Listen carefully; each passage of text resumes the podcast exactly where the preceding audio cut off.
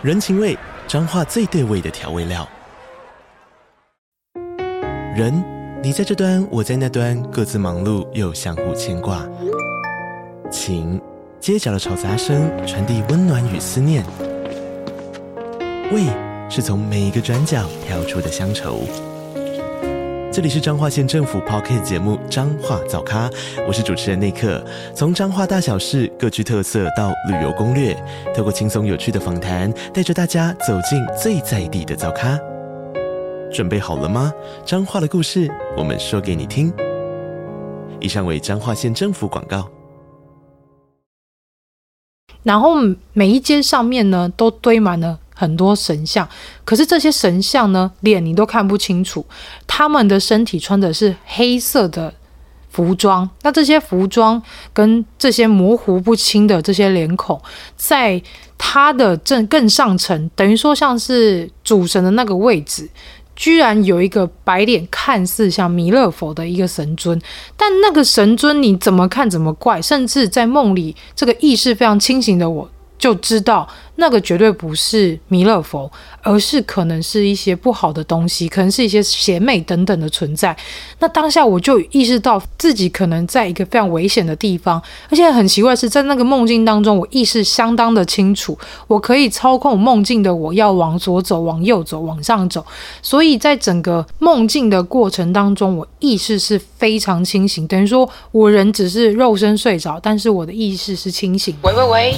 聊心情，聊。人生聊感情，聊婚姻，聊什么都聊。欢迎来到地球妈妈的 Live Talk。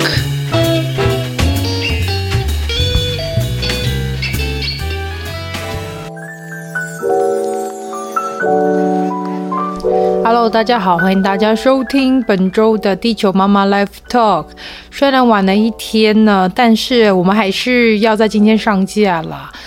然后呢，虽然我说在昨天的现实动态上，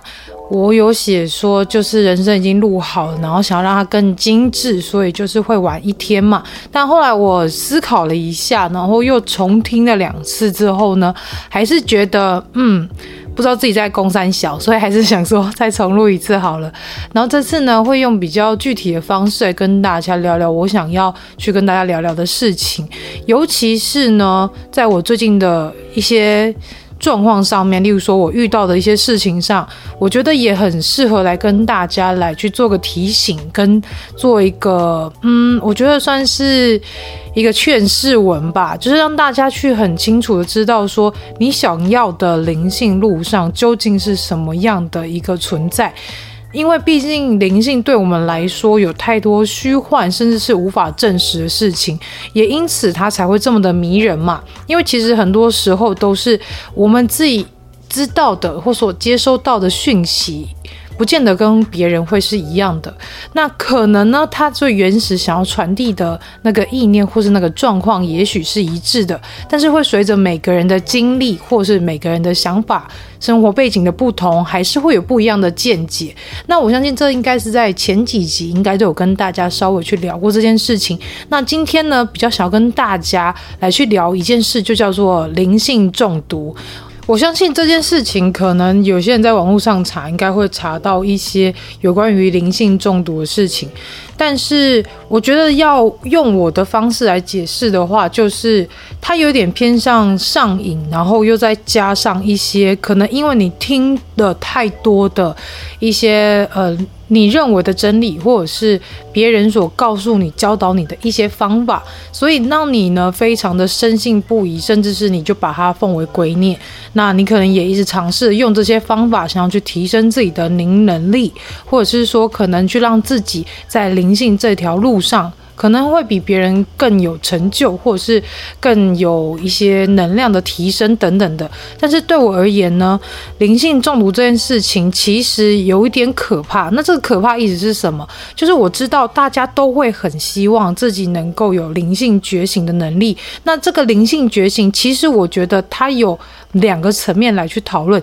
第一个层面的话，就是说灵性觉醒这件事情，是由于我们人本身自己在一些思绪上、一些烦恼上，我们总是无法去放下一些你可能所执着的，然后所一些。过多的那些意念去困扰着你。那当你灵性觉醒，当你在灵性清理的时候，你会发现，其实很多的烦恼都是由自己的一些心念所起。那如何让自己的生活可以过得比较自在，然后过得比较舒适的方式？那尽可能的呢，就是让自己能够降低这一些。无聊，甚至是过多的思绪，然后让自己可以顺流生活。那我觉得这是一种灵性的方法，就是透过也许是冥想，也许是在饮食上的一个调整，那或者是说有些人会用茹素啊，吃一些大自然的食物，然后不去做一些额外的吃一些额外添加物，或者是吃一些就是精致类的食品，让自己回归自然，这也是一种灵性。那也会对万物产生。一种敬畏之心，甚至是感恩之心，这是一种灵性。那另外一种灵性就是我们会常听到，例如说通灵啊，或者是说你可以感知、感受到一些异次元空间，或甚至是说是来自于不同于我们现在这个宇宙所发生的事情，这是另外一种灵性。那其实呢，我觉得在于身心灵上面来说，我们首先要追求的是我们身心灵上的平衡嘛。那例如说前头说的，在饮食上面的调。调整，我们吃回最原始的食物，然后过最自然的生活。例如说，太阳起来的时候，我们就起床，然后太阳。落下的时候，我们就开始慢慢的休息，然后也不再成为一个夜猫子，让自己的身体可以随着大自然的作息来去做调整。这是一种身心灵上面可以做的一个平衡，甚至在灵性上面，也就是说，在我身体上是获得比较健康的能量跟正常的一个作息之后，那我在心灵上面，我可以选择，就是例如说做一些比较亲近的事情，冥想啊，或者是超。经啊，念经啊，阅读，甚至是说自己可能可以做一些呃，把自己静心下来的方法，这都是让你身心灵可以获得一个提升的方式。那另外一个就是，如果我们自己呢，想要已经在这条路上，就在身心灵上面已经获得一个很好的平衡状态之下，那你想要来去开启，就是像地球妈之前说的，人人都有的一个灵媒能力的话，那就是首先先把你的身心灵做一个非常完美的。平衡之后，我们再来做后续，例如说您能力上的提升。那大家先别急，这件事情、这个能力、这个技能是每个人都会，只是呢，我们会在不一样的时间点被唤醒。那或者是说，在一些状况下被唤醒，例如说像地球妈妈就是在生金童之前，然后这个能力就被唤醒了。可是虽然说在这个事情之前，然后是在生下老大之后做，其实我觉得在这个过程当中也。是做一个身心灵的一个调频，例如说，我可能在生下这样一个特殊儿之后，我用非常的正向的能量来去面对它，甚至是我用一个非常开放的心态，然后用一个比较正念的思维来去带这样的孩子，甚至是于，呃，我把这样的遭遇，我。纳为这是一种神明送给我的礼物，让我从中去获得另外一种生命上的一个解读方式。那这对我而言是一个礼物，也是我在身心灵上面的一个调频的方式。那借由带这样子的一个不一样的孩子过程当中，其实我在从中也是获得了非常多的顿悟跟醒悟，因为毕竟。孩子的状况跟一般的孩子不一样，那我们是以一般孩子的生长状况来去做成长。那毕竟呢，还是会遇到很多跟自己像这样特殊的生活方式，或是他的性格啊、他的气质等等，会有不一样的状况，会有一些观察，那也会从中会得到很多很多不一样的一些，我觉得是一种呃，你以往不会去想过的一些视角或者是思维。所以我常常觉得。有时候我们会常认为遇到一件坏事，那你可能会不停的打击自己，会觉得，哦、怎么会是我遇到这样的事情？然后怎么会是这样的状况？但其实每一件坏事背后，我相信它都酝酿着一些好事在背后。所以，如果你没有把这些事情好好的去观察它，甚至是去感觉它，甚至是去面对它跟处理它，而是你选择另外一种方式，就是你怨怼、你抱怨，甚至是你逃避，那这些事情。它就会成为你一个人生的课题。那如何要摆脱这些人生的课题，靠的是我们的智慧。如何去改变这些想法，改改变你眼前所看到的，你意念上、你的思维上认为的坏事，把它转变成一种机会。我相信每个危机都会是一个转机。例如说，我当初可能在公司因为怀孕被资遣，那后来我虽然说当下我非常的怨怼，也非常的生气这件事情，可是事后回想起来，那其实就是给自己一个休息的机会，让自己好好的去与孩子肚子里这个孩子去做一个就是身心上的连接，去感受这个孩子，去好好的把自己照顾好，因为你才会知道说，哦，原来我把自己照顾好，才会有后面这么多的能量跟力量来去照顾一个不一样的孩子。所以说呢，当你在认为你这遇到的是坏事之前，也许你可以先去思考一下这件事，也许它能改变你人生的某一个起点，或是改变你人生的某一个痛点，让它变成是一件礼物，或是变成是一件好的事情也说不定。那说完一个念头上的改变之后呢，其实我想要跟大家再聊一件事情，就是我们刚刚要说的灵性中毒这件事。我相信大家都一定会希望说，在一些能力上面会有所提升，甚至是能够透过这些力量来去让自己看起来与众不同，或者是让别人觉得想要推崇你，或甚至是成为可能某一个，例如说呃灵性界的 KOL 之类的，甚至是拿它来赚钱。但我觉得这件事。如果你没有办法把你的心给摆正，如果没有办法把你的中心思考，把你的思维先去思考清楚，你究竟开启灵性这个技能，你想要拿来做什么，或者是它能够为你带来什么？如果你没有办法先把这个思维去把它定夺出来，那也许你在之后，也许你在拥有这些能力，或甚至是你在拥有这些能力的路上。在这些意念是在浑浊的状况下，甚至是被人性所操控的状况下，我想应该会发生很多很危急的状况。这就是为什么今天要来跟大家说的。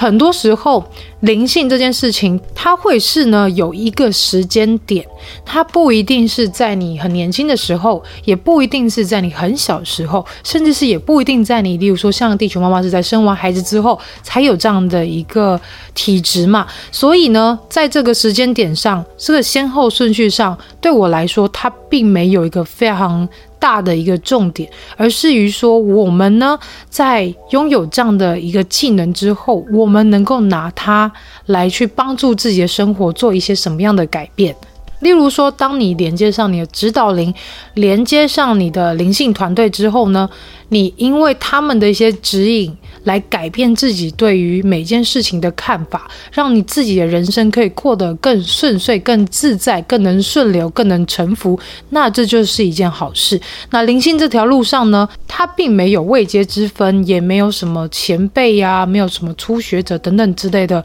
一些位阶之分。其实，在这条路上，大家都是平等的，大家都是均等，而且大家呢，都是在同等的位置上面互相学习、互相成长，并没有说什么先谁先来后到，谁能力最强，谁怎样。因为毕竟每个人在开启灵媒这个能力，以至于说后面你有些呃灵视力、神足通啊，或者是什么呃可以听到别人的心声啊，然后可以感觉到别人呃的一些一切等等，甚至是亡灵啊，连接呃什么异次元的朋友等等。当然，这个能力是大家一定都或多或少会不一样。可是当你获得这些能力之后呢，你应该要怎么样来去好好的运用它，然后好好的把这一些能力。变成一项助人的方式，对我而言，这才是一个比较正确的方法。那在这条路上，我相信大家首先要先去做身心灵的调频这件事情，就需要花一些功夫了。那所以呢，每件事情它都有轻重缓急以及它的先后顺序。我们先应该要把什么事情做好，那接着我们再来慢慢学习，或是再拓展这另外一方面的能力。我相信这样的一个循序渐进的方式，其实对我们身心灵来说都是会一个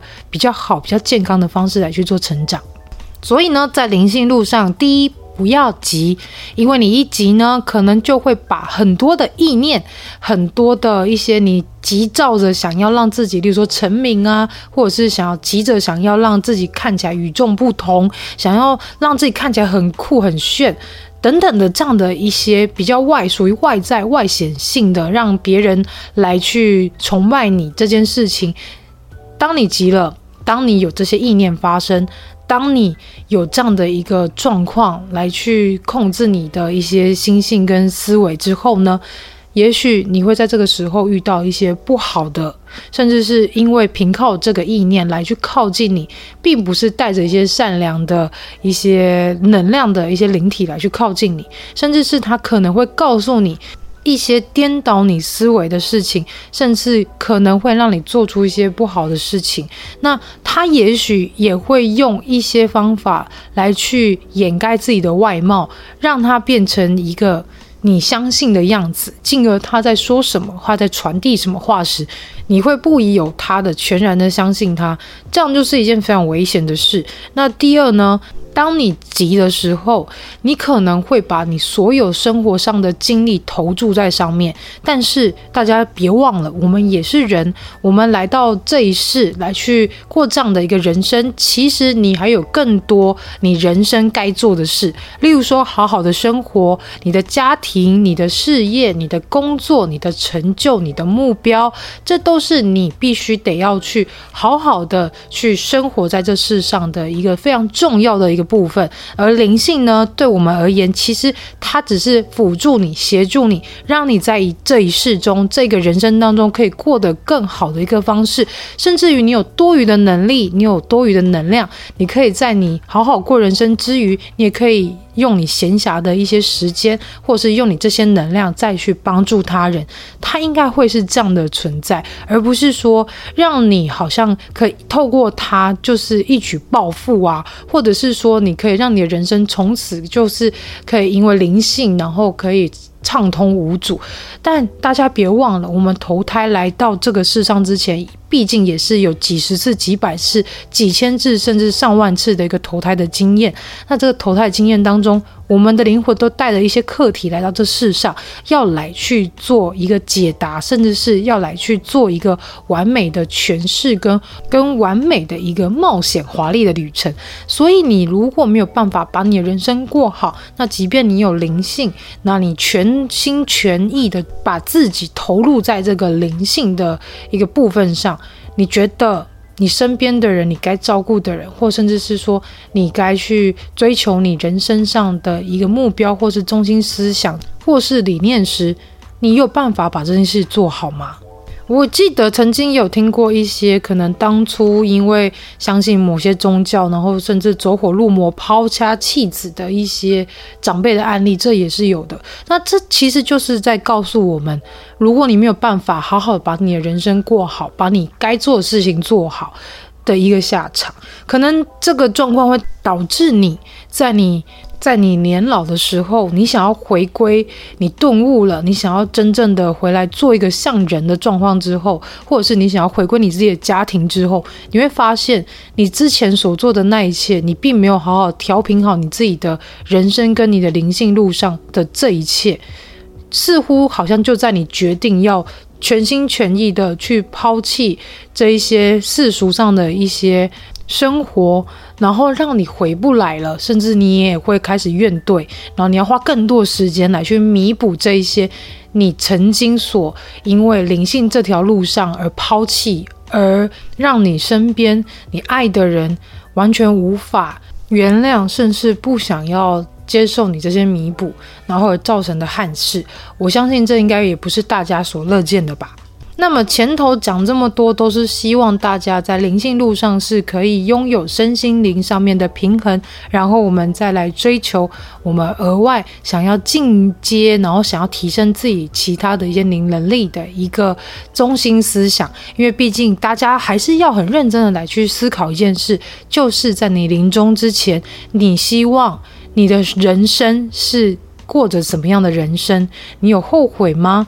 你有遗憾吗？甚至于，你可以再进阶思考一下：今天在你的丧礼上，你的亲友到达你的灵前，你希望他对你这个人有什么样的一些形容跟看法？这都是我们必须得要去思考的。那在你有这样的一个思考之后呢，你才会知道你现在的人生，以至于你未来的人生，你想要过什么样的人生。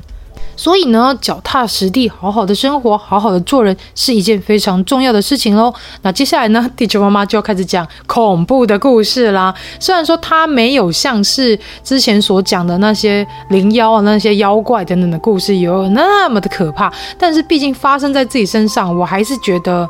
嗯，虽然故事内容听起来有点惊悚，但对我个人而言，我的感受是非常的火大跟生气，因为我不知道。在我在做这样的一个灵魂考卷过程当中，我居然被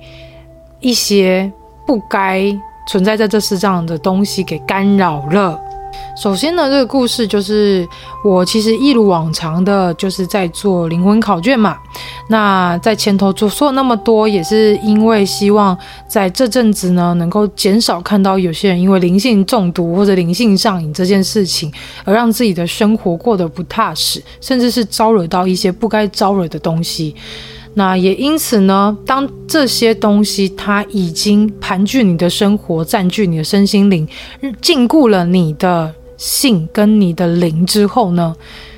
这就是一件非常危险的事，甚至它可能会引导你，或者是去挑衅其他的一些灵性相关的人员等等的。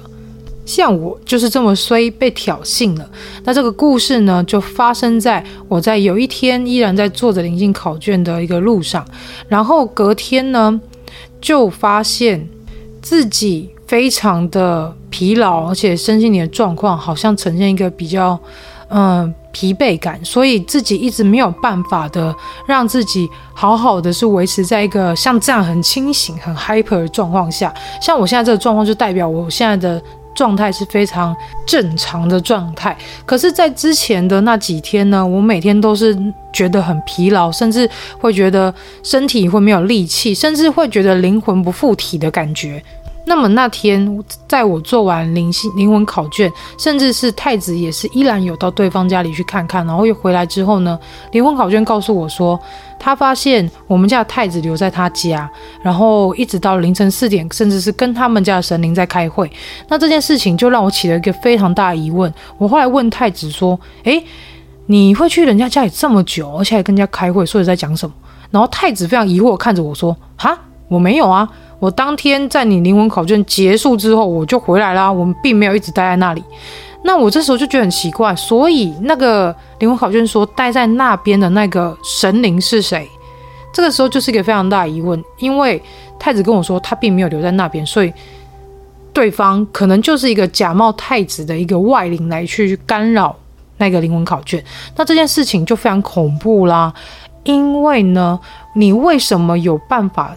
去形塑这样的一个磁场，或者是有这样的能量，来去让这些人来靠近你，这件事情就是非常的要去好好的思考一下，是不是自己曾经有遇到什么样的事情，或者是用一些不对的方法让自己灵性觉醒，这就是一件让大家需要好好去思考，为什么我前头叫大家不要急的这件事。好啦，那太子说他没有待在那里，然后他也很早就回来了，那。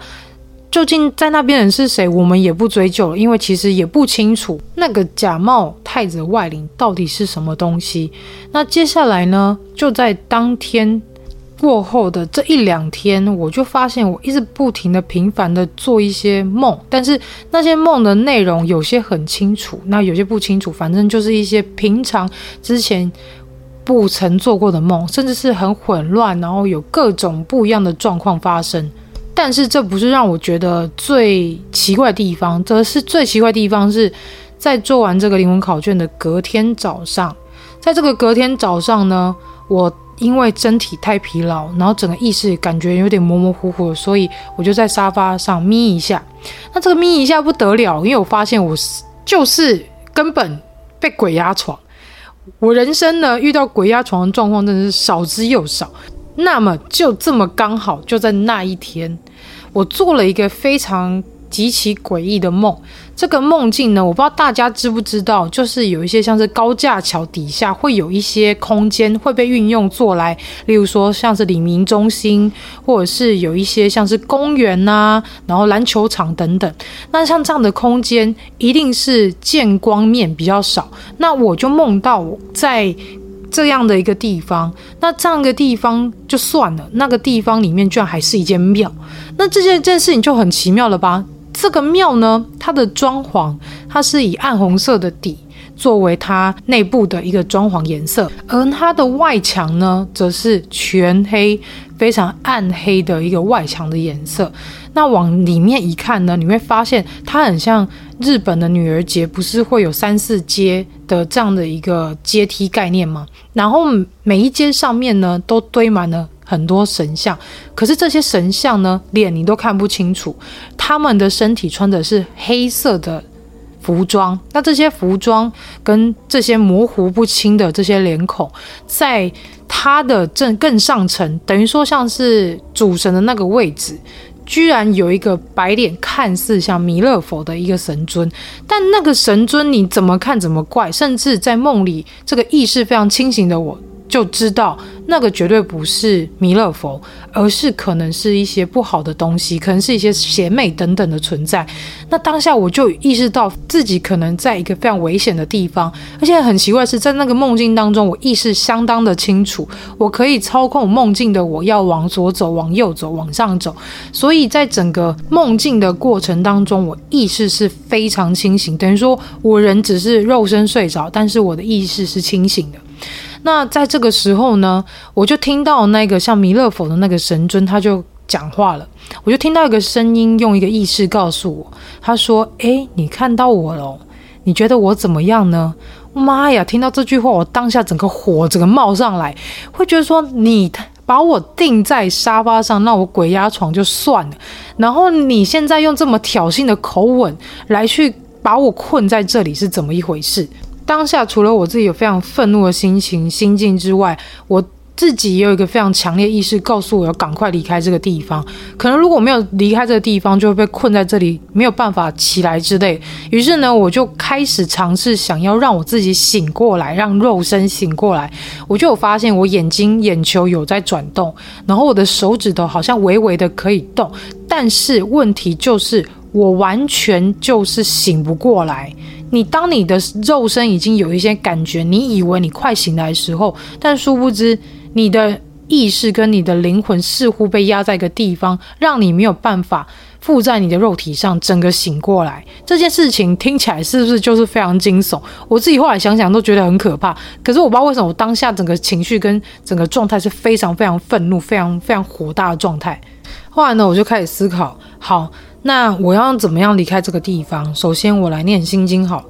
当我开始念心心经之后，我就发现好像状态有点不一样，就是在我意识的下一秒被切换到一个蓝天白云的地方，然后我心想：哇，应该是离开这个地方了吧？就是至少离那鬼魅远一点，然后赶快醒来这样。可是殊不知呢，下一秒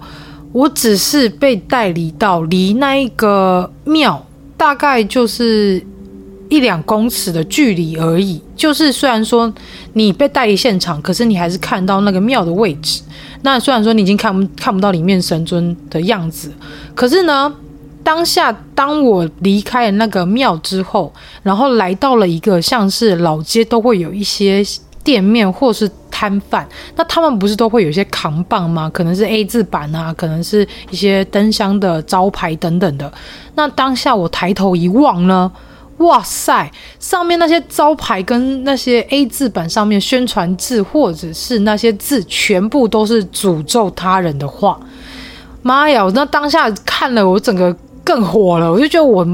到底在什么地方，然后这个人的一个状态到底是有多么的邪恶？为什么他的意识或是他的空间里面充满着这么多邪恶，甚至是不好思维的一个状态？最后呢，我其实到现在我还不太清楚我到底是怎么醒的，但是我知道我在这个梦境的最后过程当中，我有呼请太子。可能应该也是太子的帮忙，让我才有办法从这个意识当中脱离出来。那么醒来第一件事呢，我先感觉到我的肉身就是有一种很浮的感觉，好像没有办法很踏实的踏在地板上。我觉得那感觉有点像是我们头痛或是头晕或是发烧的时候，你没有办法站起来，然后你呈现一个在很晕眩的状况下，你会感觉到你的意识很模糊，然后感觉到。你虽然有在生活，你有在吃饭，你有在睡觉，然后你有在做你日常该做的事情，可是就是有一种很不踏实的感觉。那如果举例来说的话，因为毕竟球妈之前也有灵魂出窍过，所以我知道灵魂出窍的感觉跟你的灵魂回到身体里面的感觉。当你的灵魂回到你的身体，甚至是。到你的脚跟，就是你的灵魂已经踏到你脚跟的时候，你整个人会是非常一个正常的状态。可是，当你的灵魂好像没有完全附到你的身体里面，你会觉得他的灵魂的脚好像只有到你的膝盖，没有到完全到底。所以呢，那两三天我过着非常非常的不舒服，无论是身体上面、心灵上面，或者是灵魂上面，整个都是有一种很混乱，然后非常不踏实的感受。大概在当天晚上吧，我就有跟小鹿聊了一下，就说我梦到这个梦境跟这几天所发生的事情。然后小鹿呢，他就说也有一个人跟他聊了类似的事情，他就是讲说该不会是同一个人吧？哇！结果后面我们一对真的是同一个人？只能说孩子啊，真的灵性路上不是你急躁就可以有所成就，应该是说你要好好的搞清楚你到底提升这个能力，你想要拿来做什么，以及。这件事情并没有办法让你用越级跳级的方式来去获取，而是都要按部就班的来去完成你心灵上、身心灵上面的平衡，再来去选择你想要做的一些灵性上的一些调整，或是灵性上的学习，这才是最正确的管道啊，孩子。后来呢，小鹿就告诉我说，他看到了我的元神少了一个。那我问他说，那一般来说元神会有几个？他说他以他认知，他自己是有七个，但是他就是看到我有少一个，他就说赶快去叫太子帮你的元神带回来。后来呢，就有一个很神奇的感觉是，我觉得我的背后好像有一个东西被拍进来，然后我有朝在我的意识当中发现太子用手把。我的这个元神拍进我的身体，从背部拍进我的身体里面。接下来呢，我觉得小鹿也非常可爱，他就说，他就想办法去联络玄天上帝，就是去通讯玄玄天上帝。那玄天上帝呢，就。非常，他说玄天上帝很凶诶，他就拿了一个大刀在他面前，然后跟他说，叫他也要小心一点。然后说，哇塞，真的感觉就是超凶的，这真的是有别于我认知的那个玄天上帝，就是很温柔的，然后非常的慈祥的来去教我事情，然后告诉我一些道理的玄天上帝，完全是不一样的人呢。然后后来小鹿就说，他就看着玄天上帝持着他的刀在现场，就是在我。看到的那一个现场，去把那一些人给处理掉，把那个地方给处理掉。哇，真觉得玄天上帝真的是太威猛。因为其实小鹿就说，他当下就有看到我所形容的那个地方，有看到玄天上帝在现场处理那一些邪灵妖魅等等的。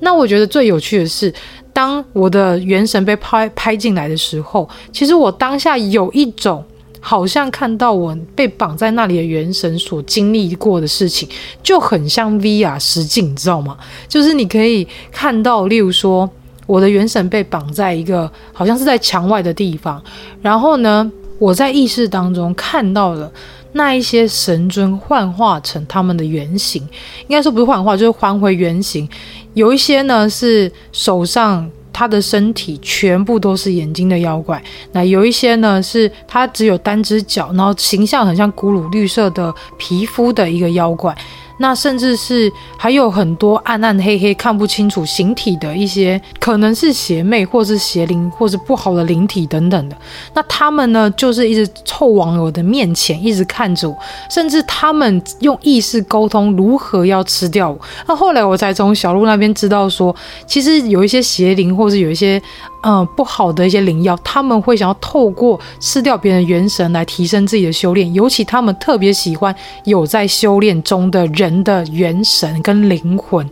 所以大家是不是保护自己非常重要？那后续呢？其实当玄天上帝处理完那一批可能是灵药或是妖怪之后，他回到我这边来，回到家里，那我感觉到他是一个。非常非常巨大的一个正气凛然的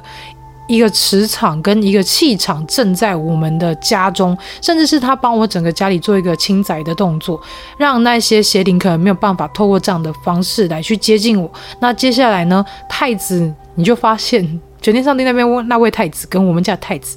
就乖乖的，然后非常的。尴尬的就是站在一旁，其实有点像罚站了。但是我觉得这件事情也不能怪他们，因为其实太子有告诉我，他就说这件事情绝对不是偶然，甚至于说以后也许会有更多像这样的案例会发生。所以他希望我能够在这个过程当中去学习如何去保护自己，甚至是能在这些状态之中可以马上抽离，以至于让自己不招致这些危险。所以，其实我觉得他是好意的，想要让我从中去学习。可是没有想到，我的元神居然被绑了一个在现场，然后导致我那两三天过得像行尸走肉般的生活。虽然感觉肉体有在做事，肉体有在正常生活，可是你会感觉到自己就是非常的浮，然后非常的不踏实的感觉。甚至那几天呢，也刚好正逢自己的生理期，所以我的身体非常之虚弱。所以在那天呢，玄天上帝除了来，然后也帮我们做个清宅镇宅动作之后呢，他也帮我做一个安灵跟安魂的这样的一个举动，让我整个人的状态是比较好一些。甚至那一天，当玄天上帝在帮我安灵跟安魂的时候呢，我疯狂的打嗝，然后那时候球爸就坐在我旁边，然后当我一直疯狂的打嗝完之后，我把手放在球爸的身后，然后就换球爸打嗝了，然后球爸就说：“为什么连我也也要也要被被清理这样？”然后 我就说：“因为玄天上帝说你需要，所以他就借我的手来去帮你做清理。”我后来才知道，哇，原来有些机身他们在做，或者是有一些老师他们在做这些行为的时候，是真的诶，这真的不是一种像骗术一样，我先跟你串通好，我等下做完这件事情，你要等一下要跟着做这件事情，然后来去骗信众等等，而是当下真的是透过我的身体来去传达这样的气，跟传达这样的一个清理的能量，来去帮另外一个人做清理的动作，所以我后来真的完完全全的。了解到为什么有一些人有这样的体质可以去做这样的事情，像我记得小鹿好像也是可以帮人家清理磁场或者清理他的气场。我当下真的完完全全的实证了，也看到这一切的发生，而且殊不知我原来也可以做这样的事情，莫名其妙就在这个经历当中又被开启了一些奇怪的技能。嗯，所以呢，这就是不经一事不长一智的概念了。所以你说这些经历重不重要呢？对我来说，如果没有这些经历，你要如何成长？没有一些风险跟危险，你要如何从中去找到之后如何可以让自己安全的一些策略呢？所以我才会说嘛，好好的学习，按部就班的学习，才是最基本的一个道理啊。当然呢，在事后的隔天呢，我就有到庙里去走一趟。因为其实当天玄天上帝在离开之前，他告诉我说，叫我隔天再去庙里，然后再去做最后一次清理。所以隔天一早呢，我就买了一些零食贡品，然后到庙里去，然后答谢玄天上帝跟太子们的帮忙，让我这次终于能够脱离险境啊！所以这整件事情听起来就是超惊险。如果我的元神一直被绑在那边，我回不来，那不是超哇塞！那其实我觉得有一件事情让我觉得很神奇的是，因为当下我虽然是被元神被绑在现场，我后面也用我自己这个元神所带给我的一个记忆，然后我也好像用 VR 实境看到这些状态之下，我有发现一件很奇妙的事情，就是当下我被绑在现场，然后当他们要靠近我的时候，他们其实没有办法完全的靠近我的元神，因为在我的右腿上面有一张黄金色的符。那这个符呢，我凑近一看，我才发现这张符居然是我们在过年的时候回娘家，然后去高雄冈山的呃冈山岩上面的超峰寺，然后那一天求爸去。拿的两张符，一张是净身符，一张是保平安，就是也是防身的符。这样，后来我才发现，哇塞，这张符，这两张符是真正真正的有效用，甚至它免于我被元神被吃掉，变成别人修炼的一个食物食材。所以，你如果说护身符到底有没有效，我真的觉得这应该是非常有效的。只是呢，大家呢要去一些比较大间的，或者是说让你感觉非常舒适的那些庙去求得这些符，安在自己身上，随身携带，才是真的可以让自己保平安。然后呢，符这个东西它是有奇效限制的哦，符咒呢基本上它是一年一现，所以当你。一整年已经就是拿着它保平安过后呢，那你隔年呢应该要把它化掉，然后再去取一张，再去求一张新的。那红线这件事情你是一直要带在身上。那最好的做法呢，就是每年都拿回去给月老再去看一下，然后再去过一下，然后再去让月老认识你一下，祈求他能够赶快帮你配对到适合的姻缘啦。所以这个是红线跟符咒不一样的一个部分哦。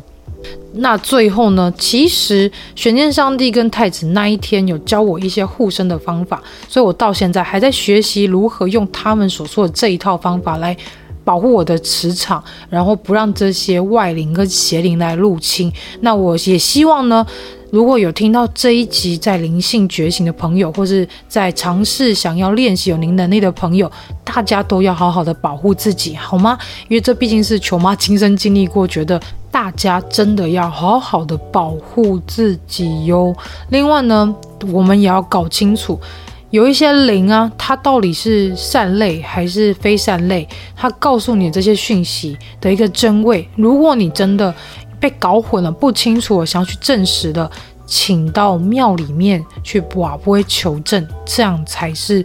最正确的做法，而不是用自己的意念、自己的念头、自己的想法再去思考过，然后用自己的思维去确认这些事情。请大家务必要到庙里面去求证，求证这些正神，让他们去帮你看你所感觉到的这一些是好的还是不好的。毕竟球妈有时候在状态不好的时候，我还是会到庙里去跋杯，因为这对我来说才是比较正确的做法，甚至我也比较能够心安。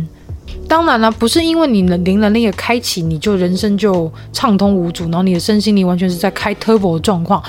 毕竟我们是人，我们有肉身，肉身会疲乏，然后我们的人会有人性，有一些心性上的问题，所以呢，有些时候有些状态会让自己。忽起忽高忽落，这都是正常的。但是呢，在一些比较低迷的状态之下，我还是希望大家能够去庙里面，或者是去好好的静坐，去把自己的心安下来，然后再来去求证，或者是再来去进一步的去确认你所感觉到、你所接收到的意识，究竟是来者是不是善类或是恶类。